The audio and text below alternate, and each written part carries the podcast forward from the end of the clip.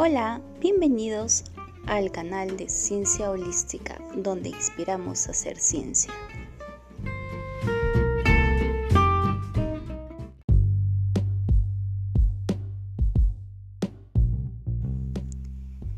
¿Recuerdan que anteriormente mencionamos que la metodología era el corazón de nuestra investigación? Pues bien, hoy vamos a hablar de los tips del resumen. El resumen es una de las partes más importantes de nuestra investigación, ya sea una tesis, ya sea un artículo. ¿Por qué? Justamente porque comunica de manera directa y objetiva, da una introducción general a lo que va a ser nuestra tesis, a todo el contenido que, que está desarrollado en nuestro trabajo. Entonces es muy importante porque si ustedes ven en las revistas, la mayoría de las revistas muestra como primera clara, aparte del título, las palabras claves y el resumen. Son estos tres componentes más importantes del artículo. ¿Y cómo escribir un buen resumen? Pues bien, mantener un lenguaje directo, ser bastante objetivo en las frases que uno va a componer, que no sea un texto tan largo, para no generar eh, cansancio en los lectores y para no generar desinterés también, porque tratándose de divulgar la ciencia queremos justamente inspirar, generar a que el lector lea estos nuestros artículos o nuestro trabajo, ya que es un resultado importante.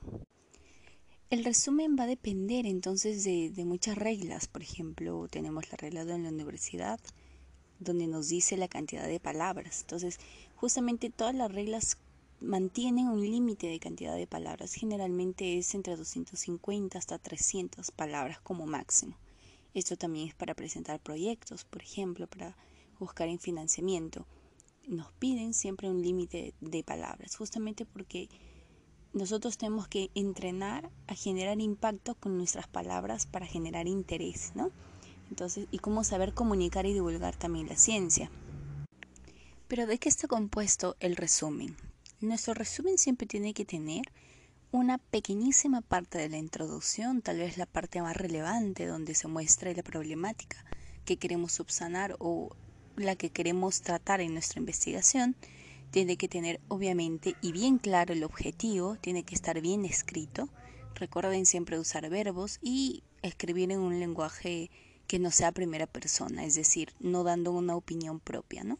sino escribir un tiempo también presente y en tercera persona. Aparte del objetivo u objetivos, tiene que ir los materiales y métodos, es decir, cómo fue hecho nuestra investigación, cómo, cómo nosotros obtuvimos los datos, ¿no? De manera sucinta y directa.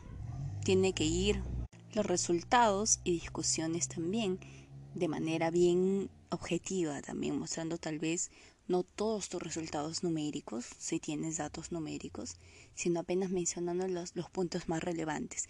Es muy importante por eso recordar en el otro podcast que hablamos sobre los resultados, que es una parte de toda esta anatomía de la investigación. Escribirlos por temáticas o secciones nos ayudará bastante a, hacer nuestro resumen. Y finalmente, claro, las conclusiones, ¿no? Como un mensaje final, puede ser en una frase, en un párrafo, para ver, eh, justamente para ver esa parte final que queremos, a qué punto queremos llegar a partir de nuestro objetivo y, nuestra, y nuestro título, ¿no? Con toda nuestra investigación. Dentro del resumen se pueden poner las palabras claves, que hace parte también de este resumen en otro subítem. Generalmente siempre se incluye de 3 a 10 como máximo palabras claves. Recuerden que no se recomienda poner palabras compuestas o, nombres, nombres por ejemplo de instituciones o algún otro nombre, sino poner literalmente palabras claves, ¿no? Por ejemplo, si estoy hablando de conservación de un área protegida, poner conservación y áreas naturales protegidas ya no, solamente áreas protegidas tal vez para resumir un poco. Recuerden también que se recomienda bastante no repetir las mismas palabras claves en el título es decir, que sean palabras similares tal vez o conexas, dependiendo de nuestro tipo de investigación. Entonces, como tips final, recuerden, uno, escribir de forma objetiva y directa, en párrafos bien directos, bien cortos, que no sea un texto extenso. Y dos, redactar en tercera persona y en tiempo pasado, excepto las conclusiones que tienen que estar en, en verbo presente, ¿no? Con palabras en el tiempo presente.